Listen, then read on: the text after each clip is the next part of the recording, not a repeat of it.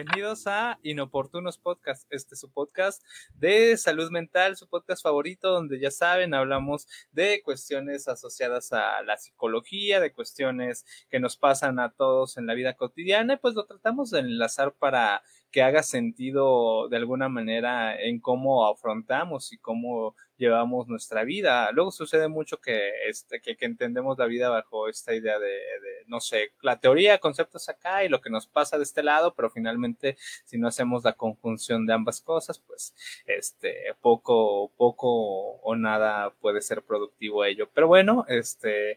la intención de este podcast es sacar las dudas que tengamos al respecto de los temas que vamos hablando, tratar de crear, construir rutas en conjunto al respecto de cómo resolver lo que se nos vaya presentando y pues bueno, esa es la intención. Ya saben, yo Jorge López, David Díaz, como siempre en este podcast. Y bueno, el episodio de, de esta semana como lo decíamos hace un ratito, eh, termina con una serie de episodios, con una serie de este, capítulos en donde hablamos de la depresión nos dimos cuenta que sería muy limitado hablarlo en una hora, si igualmente se vuelve limitado en problematizarlo en tres horas, pero también vale la pena dar paso a algunos otros este, temas. Y hoy concluimos con el tema de la depresión, eh, abordando un poquito, ya, ya hemos tratado de definir, y digo hemos tratado porque finalmente al ser un problema tan complejo, a veces tener una visión unidireccional o una definición tal cual al respecto de lo que es la depresión, pues puede ser limitado. Entonces, este,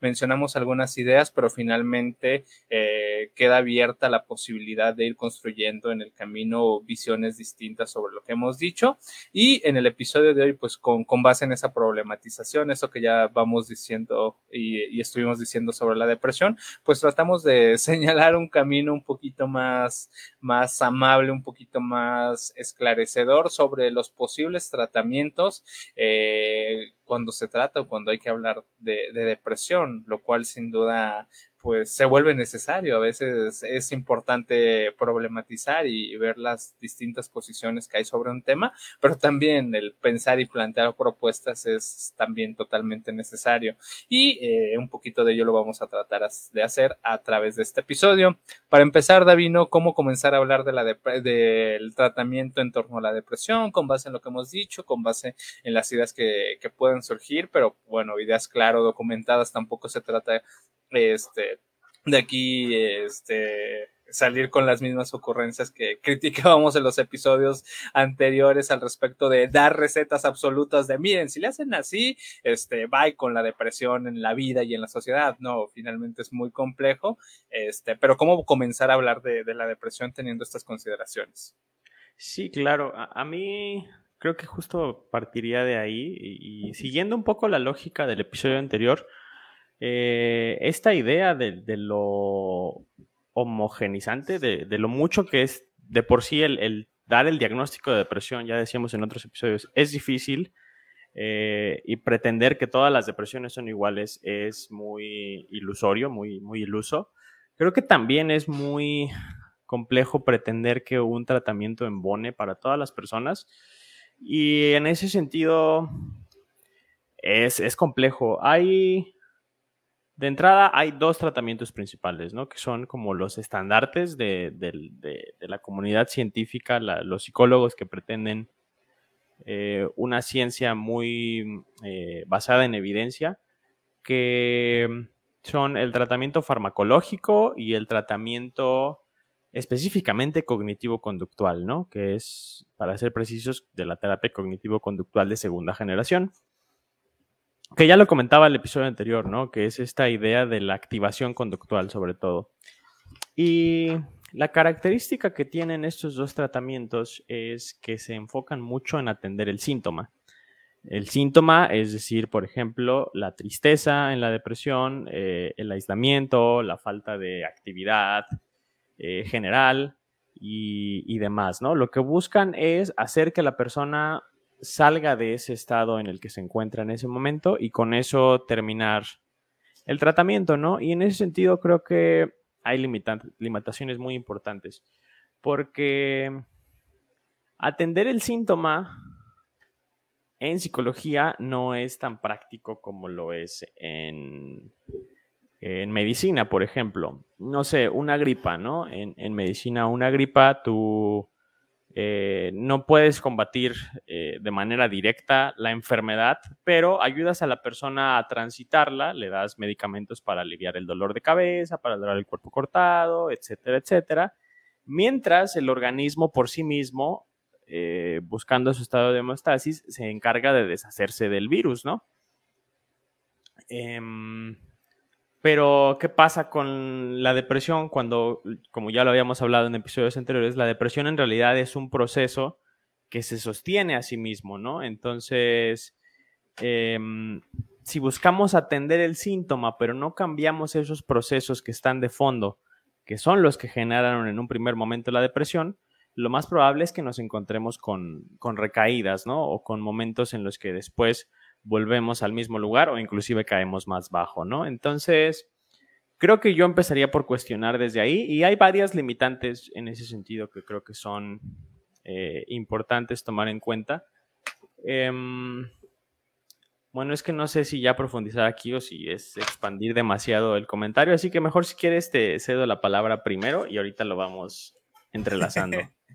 va que va, amigo, me parece bien porque coincido con esto, con cómo arrancas el, la idea de hablar de tratamiento en la depresión. Lo decimos mucho en este podcast, creo que lo diremos mientras este, sea necesario. Cada caso es un caso y, por ejemplo, frente al dolor hay personas que hacen un mundo, hay personas que se les cae el mundo, frente a la alegría hay algunas que no sabemos cómo lidiar con ello y hay alguien este, es una constante en su vida. Entonces, finalmente, cada persona tiene sus mecanismos de, de afrontar cada una de las situaciones que se van presentando la vida y el homogeneizar y, o estándar soluciones, respuestas para eh, de alguna manera ir resolviendo esa pérdida de sentido en el mundo, pérdida de, eh, de alguna manera, no sé, cierto camino o cierto ritmo eh, que se presenta en algunos casos o como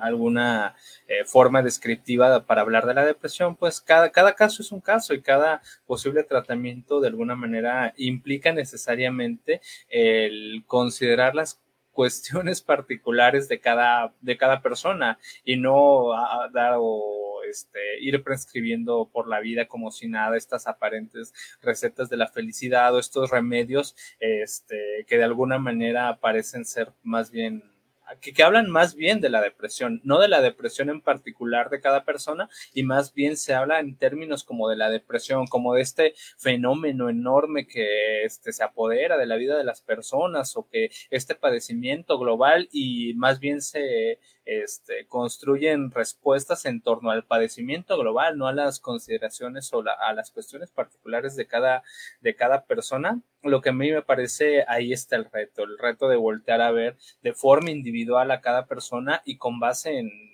las consideraciones y las cuestiones y la historia de forma individual de las personas, ir construyendo posibles caminos, posibles soluciones. Y creo que de ahí eh, con eso creo que vale la pena eh, hablarlo ahorita como parte inicial de, cómo hablar del tratamiento de la depresión, o sea, desde el caso por caso, desde el tenerlo como en, pues, en consideración de forma individual y no este, resolverlo como de forma global o con una aparente... Eh, de alguna manera receta para todo. Lo, lo, que dices al respecto del síntoma es interesante porque sí, claro, el, síntoma, por lo menos en psicología, tratando de hacer algunas distinciones necesarias en torno a la medicina, pues finalmente en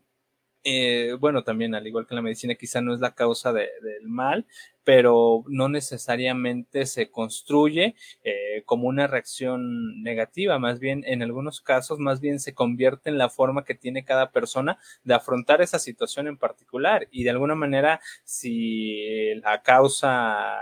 grande acá es la depresión y se manifiesta a través de síntomas como la pérdida de apetito, la, este, el excesivo sueño o los síntomas particulares de cada persona, como lo habíamos hablado en otros episodios, pues quizás sea la única forma que tiene la persona de afrontar esa situación problemática en su vida, esa pérdida de sentido y de alguna manera si se van quitando esas esas respuestas del propio de la propia psique, de lo propio de nuestras propias herramientas mentales, pues ¿qué nos queda? Vivir en una especie de sedación soportados por eh, instrumentos ortopédicos que de alguna manera si en algún punto de la vida se caen o se quitan, ni siquiera están ahí las herramientas que en algún momento nos ayudaran a sostener la vida, sostener el problema que nos vinculaba con el mundo, que muchas veces son, son esos síntomas. Entonces, también pensar la idea de tratamiento en torno a no satanizar los síntomas, no decir, ah, ese insomnio que tienes ahí, este, o esa pérdida del apetito, o ese excesivo,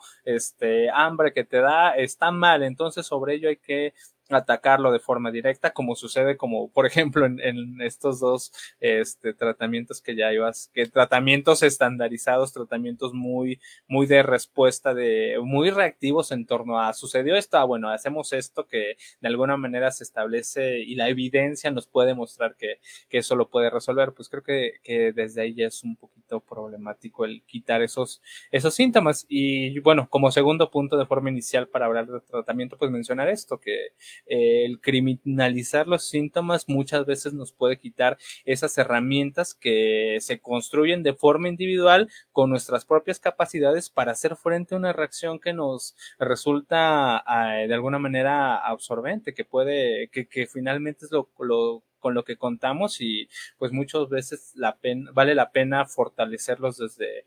desde otros lugares, pero fortalecer esas herramientas internas que tenemos y no construir este, ortopedias o sostener nuestro bienestar a través de dispositivos que si se nos quitan, pues nuestro mundo se cae, nuestra vida psíquica va en declive porque pues ya no está eso que, que nos sostenía. Entonces con eso quizá comenzar hablando sobre el tratamiento, amigo. Sí, no, es muy interesante esto que mencionas porque es algo que abordábamos el episodio anterior y creo que no terminamos de profundizar, pero el síntoma cumple una función, ¿no? Eh, y tiene ciertas ganancias. Eh, una persona alcohólica, una persona adicta, precisamente, la, la, sustancia cumple una función, ¿no? En muchos casos, como todas las drogas que tienen que ver con sedación, como los opioides, el propio alcohol, este, en algunos casos la marihuana, por ejemplo, suele cumplir una función quizás de evitar que la persona sienta, ¿no? Hay alguna sensación muy desagradable que la persona quiere evitar, ya sea problemas en, problemas en casa, problemas en algún otro contexto, y la droga viene a cumplir la función de quitarnos eh, esa sensación. Entonces, un problema muy grande a nivel social al combatir la drogadicción es que el tratamiento es ve, internalo, se desintoxica y luego lo regresas al mismo ambiente de donde se sentía muy amenazado y quería evitar sentir. Pues lo más lógico es que haya una recaída porque solo le quitaste la droga por un momento y entonces ya después el contexto sigue siendo exactamente el mismo y el síntoma sigue siendo necesario porque es la manera en la que la persona puede lidiar con su contexto, ¿no? Y lo mismo pasa con la depresión en ese sentido. Eh, la depresión cumple, cumple una función muy similar en el sentido de que procesos depresivos pueden llegar a tener que ver con esta sensación que hablábamos el episodio anterior del no querer sentir. Eh, eh, y, que, y que cumple esa función justamente de, de escape eh, hasta cierto punto y que puede tener otro tipo de ganancias como la atención de los familiares y demás, eh, que ya eso es quizás una cuestión también más como sistémica, que no nos vamos a meter tan de lleno. Pero a lo que quiero llegar es justo esto, ¿no? O sea, si tú arrancas el síntoma y dejas a la persona exactamente en el mismo contexto en el que está, pues lo dejas desprolijo a que tenga que o volver o recaer o quizás si le quitas la alternativa por completo de, de, aquello a lo que se estaba aferrando, pues que encuentre un nuevo síntoma, ¿no? Eh, y ese tipo de traslados son muy comunes, ¿no? Por ejemplo, personas que tienen un trastorno de la conducta alimentaria que brincan a una adicción o viceversa, este, personas justamente con depresión que brincan a una adicción eh, y demás, porque al final de cuentas, si tú no atiendes el contexto y la situación que está generando el malestar psicológico, eh, pretender quitar el síntoma lo único que hace es quitarle a la persona la herramienta que estaba utilizando para sobrellevar la situación. Entonces, por eso creo que sí es muy, muy importante atender la situación de fondo y en el, particularmente en el tema de la depresión, creo que es mucho dos aspectos fundamentales, el contexto y los procesos mentales particularmente. Entonces, por ejemplo, em, la terapia cognitivo-conductual se basa mucho en esta idea de la activación conductual, que lo que busca es generar precisamente un cambio en el contexto, ¿no? Y, que de ahí creo que viene su efectividad, porque sí logra un cambio en ese aspecto, pero el problema es que no, no creo yo que no aborda los procesos mentales de una manera que genere un cambio efectivo y se concentra más en erradicar el síntoma, en, buscar que la persona eh, en parte en la depresión, si el síntoma es el que está aislado, el que está en cama y que eso amplifica la tristeza, pues vamos a activarlo y vamos a hacer que salga, ¿no? Eh, y bueno, claro, en, el proceso terapéutico no es tan sencillo como, ay, pues ve, salte, ¿no? Eh, obviamente tiene toda una estrategia de fondo y, pasos importantes al respecto, pero en esencia es eso, es, es, tratar de generar un cambio en el contexto de la persona y que eso en sí mismo pueda hacer que eh, se levante un poco. Y, es efectivo en, esos términos, ¿no? Eh, no sé, por ejemplo, hay procesos depresivos que surgen de que la persona perdió su empleo, perdió a su pareja, este, eh, ya inclusive la pandemia, cuántos procesos depresivos no detonó precisamente por el aislamiento porque cambias de tu contexto, ¿no? Y en un contexto donde hay menos estimulación es mucho más sencillo que, se detone un proceso de estas características, ¿no? Entonces, lo que se busca en este tipo de tratamientos es, eh, pues vamos a tratar de cambiar esa rutina que está preservando el síntoma y vamos a tratar de que hagas otras cosas, que hagas ejercicio, que te alimentes de manera diferente, que salgas a caminar, que busques reconectarte con las personas que están a tu alrededor y eso en sí mismo creo que son pasos muy buenos, son pasos útiles y que en todo proceso depresivo leve o, moderado eh, pueden ser eh, herramientas muy importantes. Porque pues a final de cuentas las, las redes de apoyo y los hábitos que estamos teniendo sí pueden preservar el síntoma o pueden ayudarnos a modificarlo completamente. Pero creo yo que sí hay que ir un paso más al fondo porque ¿qué pasa? que entonces probablemente este proceso depresivo se vuelva muy circunstancial. Es decir, eh, te aplico este proceso terapéutico, te empiezas a cambiar tus hábitos en este momento, a lo mejor ya conseguiste trabajo, ya no, ya no estás desempleado y entonces ya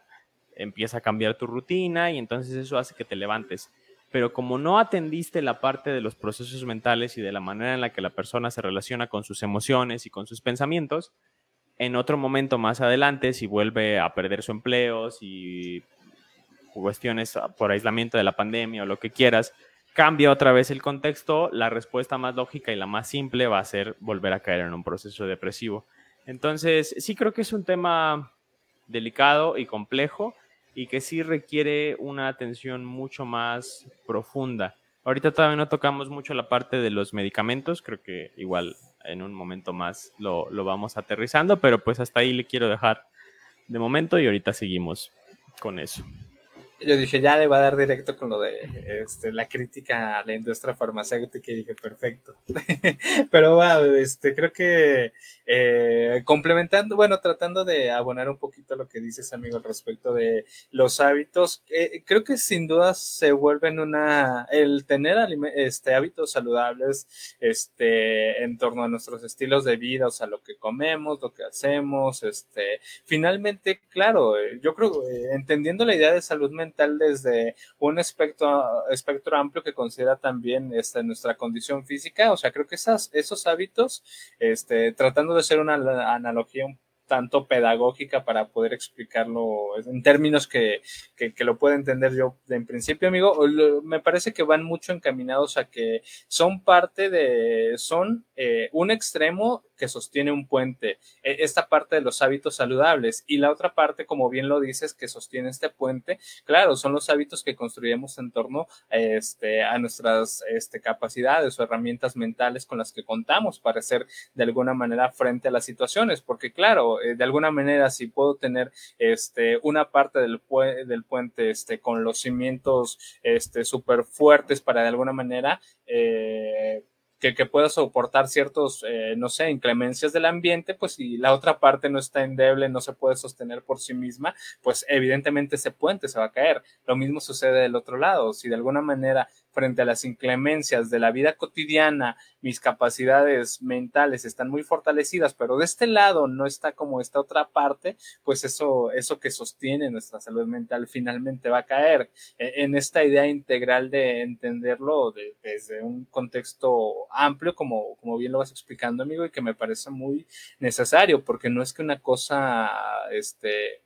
no es que sean cosas distintas la salud mental, eh, por un lado, y la salud física de alguna manera, este, con los buenos hábitos este, de vida, de alguna manera pues, están este, íntimamente ligados y no se pueden sostener, digamos, por, pues el uno sin el otro. Entonces, muchas muchas de estas ocasiones en que el tratamiento se presenta únicamente como el otorgarnos hábitos de vida saludable, es una parte, es una parte de ese camino que eh, de alguna manera se complementa necesariamente con lo que ya vamos diciendo, el fortalecer nuestras herramientas para hacer frente a los embates que se nos van presentando en la vida y que muchas veces de esos embates, esas consideraciones, esas cuestiones, que afectan nuestra vida ni siquiera las teníamos en consideración o no es que haya una forma de alguna manera humanamente posible de prever lo que este, de alguna manera nos va a pasar en la vida. Creo que en ese sentido por este, amplia que sea la preparación y el fortalecimiento de nuestras este, capacidades y nuestras herramientas para hacer frente a la vida, siempre van a ser insuficientes porque de alguna manera creo que no se me ocurre otra respuesta que, el hecho de porque así es la vida, o sea, no, no se ajusta a nuestras formas de asumirla ni de responder, más bien funciona por causas ajenas a nosotros. Y por ejemplo, o sea, no en este punto de la vida no creo que hubiera una forma, por ejemplo, para que mentalmente estuviéramos preparados para la pandemia, este, por 20 mil herramientas que pudiéramos eh, construir en nuestra capacidad mental o lo que sea, no había forma de hacer frente a eso. Y creo que eso también es parte, bueno, es importante tenerlo en, de alguna manera en consideración frente, no como tratamiento, pero sí como parte de, de nuestro acervo para, para, llevar la vida. O sea, el, de alguna manera el entender que la incertidumbre y ciertas cosas van a estar ahí en la vida y siempre vamos a estar expensas a, pérdidas, duelos, este, ausencias, el dolor mismo que provoca existir, creo que también vale la pena dar cierto auspicio a estos sentimientos, a estas situaciones en nuestra vida, porque son inherentes y son parte de. Y aquí creo que me doy, me tomo la libertad, amigo, de comenzar como eh, estas, eh, de alguna manera, especie de cuestionamiento a la industria farmacéutica, que creo que mucho del tratamiento que se construye en torno a la depresión desde la industria farmacéutica va en a ello, a, a privar o a de alguna manera reducir cualquier sensación de malestar en nuestra vida eh, y, y, a mí me parece mucho creándonos un, como sucede con, con, la depresión, como lo hablabas en el episodio anterior, como lo conversábamos, amigo, como sucede este aplanamiento este, afectivo en la depresión, en donde ciertas cosas van perdiendo sentido, creo que también en un sentido más apuntado a construir, este, a mantenernos como en una ausencia de dolor, se focalizan los tratamientos en un sentido farmacéutico, aplanando cualquier ausencia o cualquier sentimiento de dolor en nuestra vida, pero manteniéndonos como una especie de, sedación en donde eso que pudiese ser doloroso ya no lo es tanto. Entonces, eso evidentemente no fortalece nuestras herramientas o nuestras capacidades psíquicas para hacerle frente a lo que es doloroso. Y, como lo decía hace rato, se convierte como en una especie de, de ortopedia como en esa especie de, de, yesos, fédulas que nos ponen cuando nos fracturamos, haciendo una analogía simplista con, con estas cuestiones médicas, como que se convierte como una especie de, de, yeso, fédula que nos ponen en el brazo, pero que de alguna manera eh, nuestras propias capacidades no dan para que esa regeneración, esa ruptura sane, como sucede con la ruptura de brazos, y cuando nos queda en eso, pues sigue ahí el dolor, sigue ahí la ruptura, ya no hay nada que lo sostenga, y como ya lo decíamos, ese, ese dolor está aquí, esa ruptura se mantiene y pues es inevitable que, que después vuelva a provocar dolor. Y bueno, hasta ahí terminar, amigo. Este, no sé qué más puedo decir al respecto. Sí, pues complementar un poquito. Eh, creo que creo que sí es es complejo. Em, la industria farmacéutica sí tiene una problemática importante en ese sentido, eh, sobre todo por el mensaje, ¿no? Porque desde el nombre, como tú lo dices, ¿no? Desde el nombre son antidepresivos, antiansiolíticos, eh, que lo que buscan es deshacerse de, ¿no? Y es, el mensaje es, está mal sentirse triste, está mal sentir dolor, y entonces a la primera que lo sientas, ven y tómate esta pastillita, y, y así ya no lo vas a sentir, ¿no? Y ese mensaje creo que es problemático. Evidentemente hay momentos en los que son necesarios, eh, tampoco se trata de estigmatizar al 100%, eh, particularmente eh, cuando, cuando la sensación de malestar llega a ser tan profunda que impide la acción de la persona, ¿no? Y, lo, y pasa y, y, es bastante común, ¿no? Tanto en depresión como en ansiedad, el malestar puede llegar a ser tanto que, bloquea a la persona y por más que la persona quiera realmente generar un cambio, eh, no puede hacer ni siquiera que se levante a ir al proceso terapéutico, ¿no? Y entonces ahí,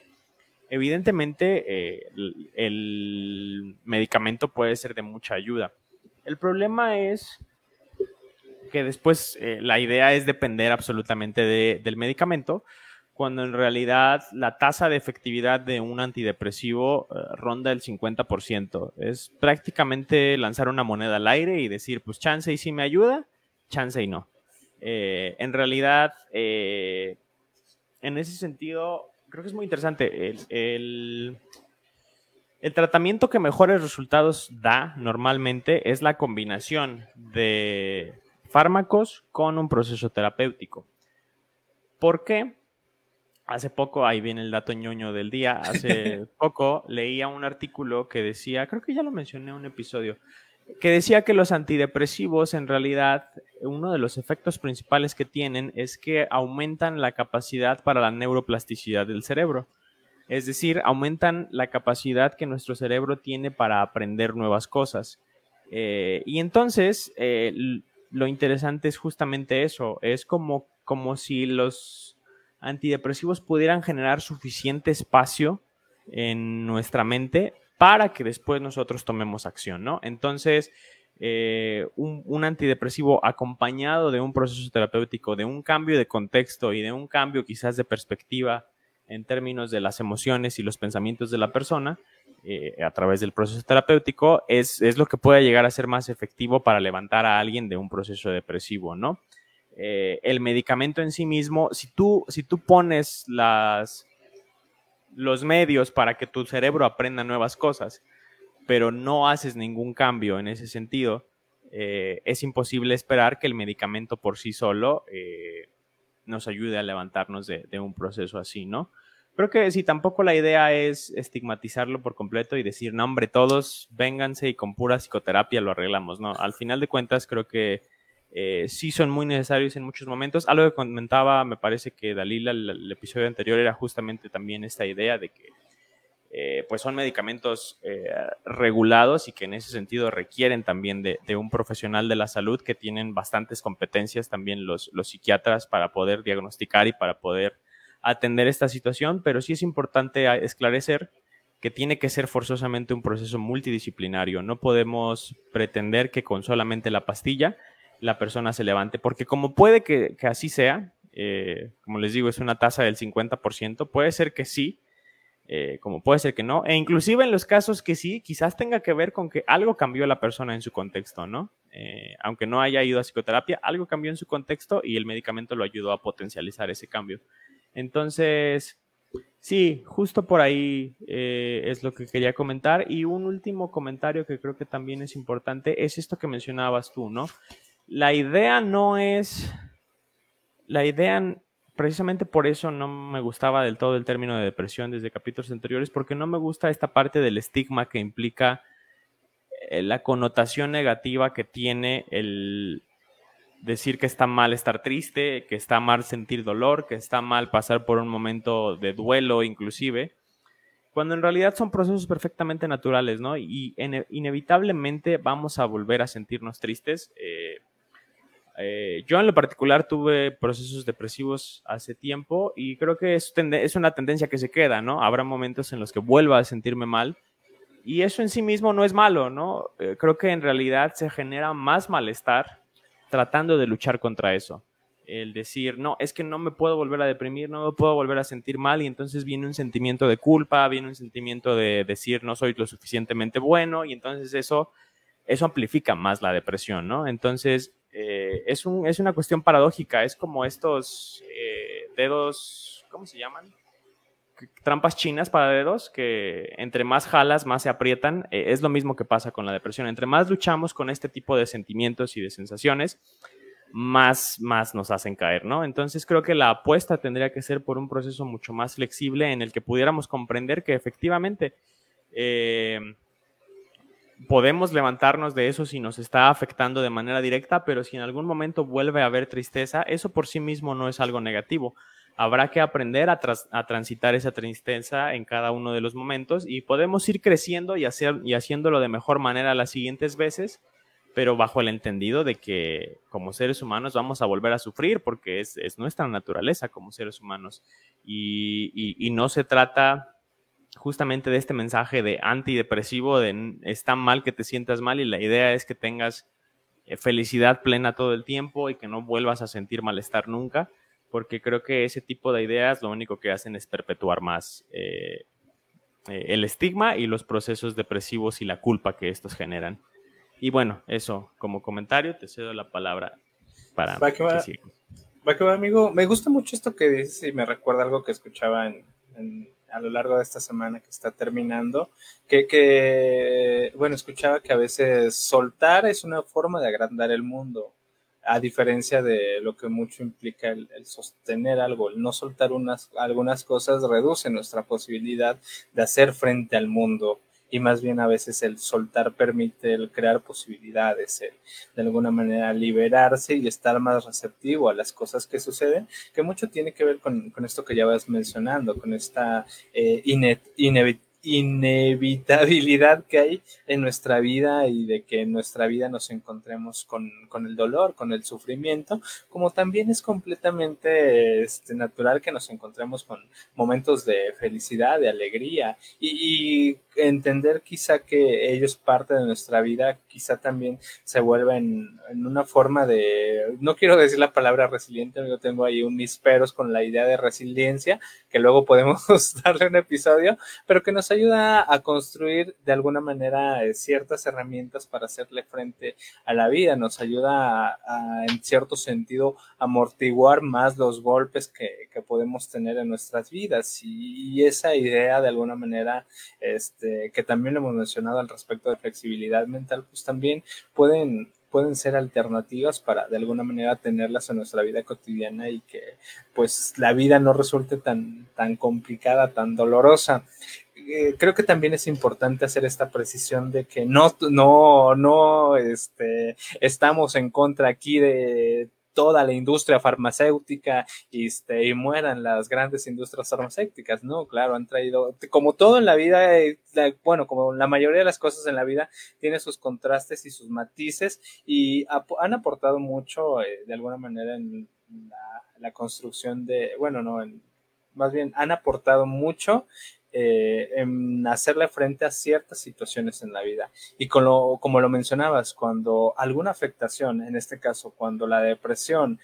provoca una ruptura en todos los aspectos de la vida y el fármaco se vuelve o se convierte como en el único dispositivo que nos ayuda a hacer lazo social, a, vincularnos con lo que sentimos, a dar, a construir una respuesta frente a lo complejo que hay en el mundo, pues si se presenta como la, la alternativa para que la persona de alguna manera se mantenga y pueda hacer frente a lo que se va presentando en la vida, pues creo que vale la pena agotar todas las instancias este, para mantener eh, cierto funcionamiento psíquico, cierto, este, de alguna manera, cierta activación, eh, lo digo al respecto de eh, hacer frente a las situaciones de la vida en términos de activación, pues creo que vale la pena apostar por ello y no dejar, como sucede en algunos casos, librados a las personas a su propia suerte, sin nada que venga a sostener el sufrimiento que hay detrás. Si de alguna manera este, los fármacos en algunos casos se convierten en la única herramienta con la que se puede hacer cierto frente a ciertos padecimientos, pues eh, mejor eso que eh, de alguna manera no tener recursos, dejar libradas a su suerte a, las personas, lo cual de alguna manera, sin duda, las personas capacitadas, las personas con el conocimiento deben hacerlo y no este, un psicólogo con una formación eh, general de cinco años o con pues, sin el conocimiento médico puntual, estricto y específico de cómo puede afectar los fármacos, como ya, ya como, sí, como lo hemos platicado en algunos otros episodios, puede tener ese fármaco en la vida de esa persona y si no se está convirtiendo en un mecanismo que de alguna manera va a traer otras afectaciones a futuro. Entonces creo que ahí eh, el, la finura y el detalle de, de alguna manera en qué momento y bajo qué circunstancias creo que sí se tiene que hacer como por personal con el conocimiento real y no un psicólogo con formación de cinco años que eh, sinceramente nuestra formación en términos eh, farmacológicos es muy deficiente y muy limitada y pues no se eh, puede hacer mucho con ese conocimiento y menos estar de alguna manera sorteando o yerno por la vida apostando en los fármacos ante la menor dificultad. Yo creo que eso sí es, es problemático, puede ser muy complejo y muy riesgoso este, eh, al respecto de, la industria farmacéutica, que, que, pues no, no, tampoco se trata de satanizarla y ver ahí la representación de todo el mal en nuestra vida, ¿no? Ah, creo que ha aportado y ha construido y ha dado ciertos caminos para hacer frente a ciertos padecimientos en la vida, lo cual es, es a veces muy necesario. Eh, creo que otra, bueno, retomando un poquito ya para terminar con esta idea, amigo, eh, creo que con lo que mencionabas al respecto de, en cierto sentido, soltar para que, ciertos procesos este, en que nos toque transitar cierta depresión, pues también implica el, el darnos cuenta que eh, como lo decíamos, en la vida pues estamos resolviendo a cada momento y muchas veces cada victoria, pero también como cada victoria, cada derrota se vuelven momentáneas y más bien se van construyendo en su acontecer. Entonces también vale la pena yo creo que tener en cuenta ello, que, que las situaciones en nuestra vida, tanto los momentos depresivos, de tristeza, en donde perdemos el sentido de nuestra vida, pues son momentáneos, suceden en, en su acontecer y se pueden ir construyendo caminos distintos en nuestra vida este, conforme vayamos avanzando. Y creo que eso también ahí está el reto, el seguir avanzando y darse cuenta que pues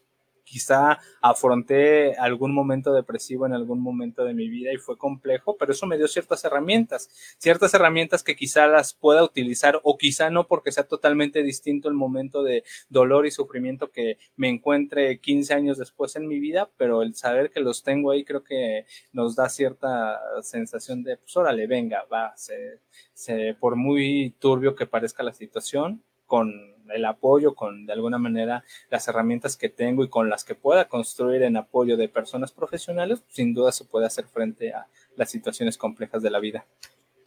Y ya.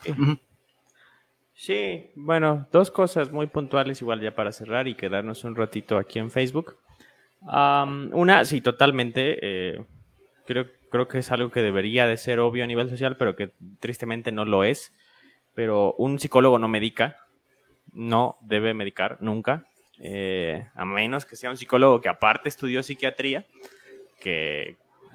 Que le sepa, sí. Sí, que le sepa. No estoy seguro si un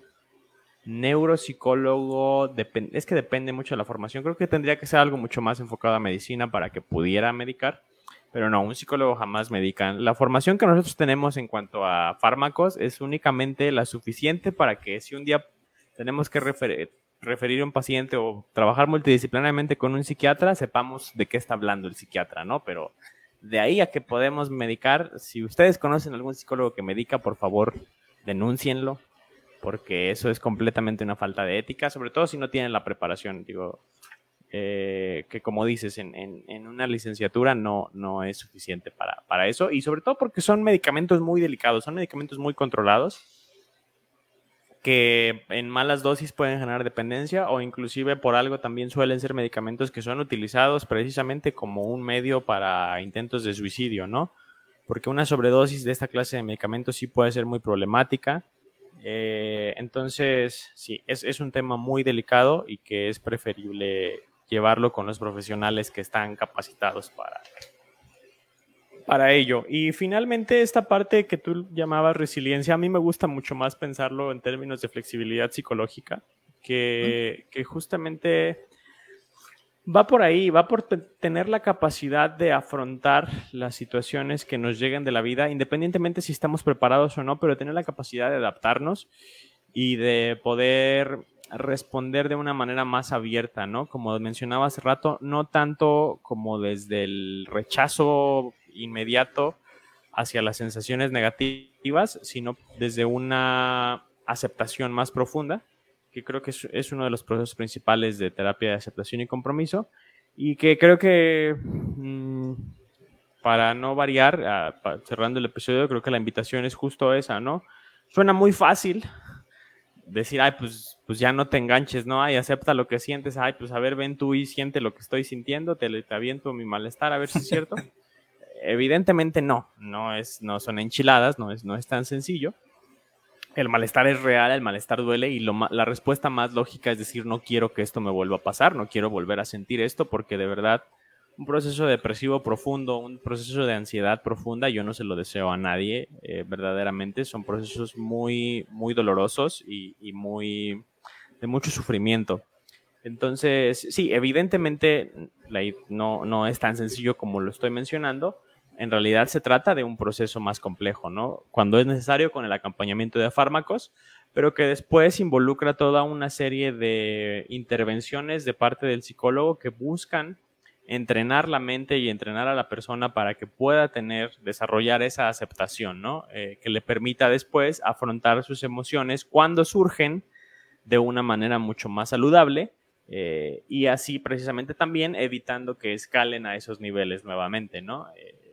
si en algún momento surge una sensación de tristeza leve, pues poder manejarla y, no permitir que se acumule como, como puede pasar, como pasó en un primer momento, ¿no? Entonces, va más por ese lado y creo que vale mucho la pena el, buscar eh, ayuda si las personas que nos ven, nos escuchan, eh, se sienten identificados con algo de lo que hemos mencionado en estos capítulos anteriores de depresión, pues decir eh, invariablemente, creo que todo el episodio se reduce a que es necesaria la ayuda profesional en este tipo de, situaciones, eh, con sus matices, pero que en última instancia sí se requiere mucho el, acompañamiento de las personas adecuadas, porque un proceso de estos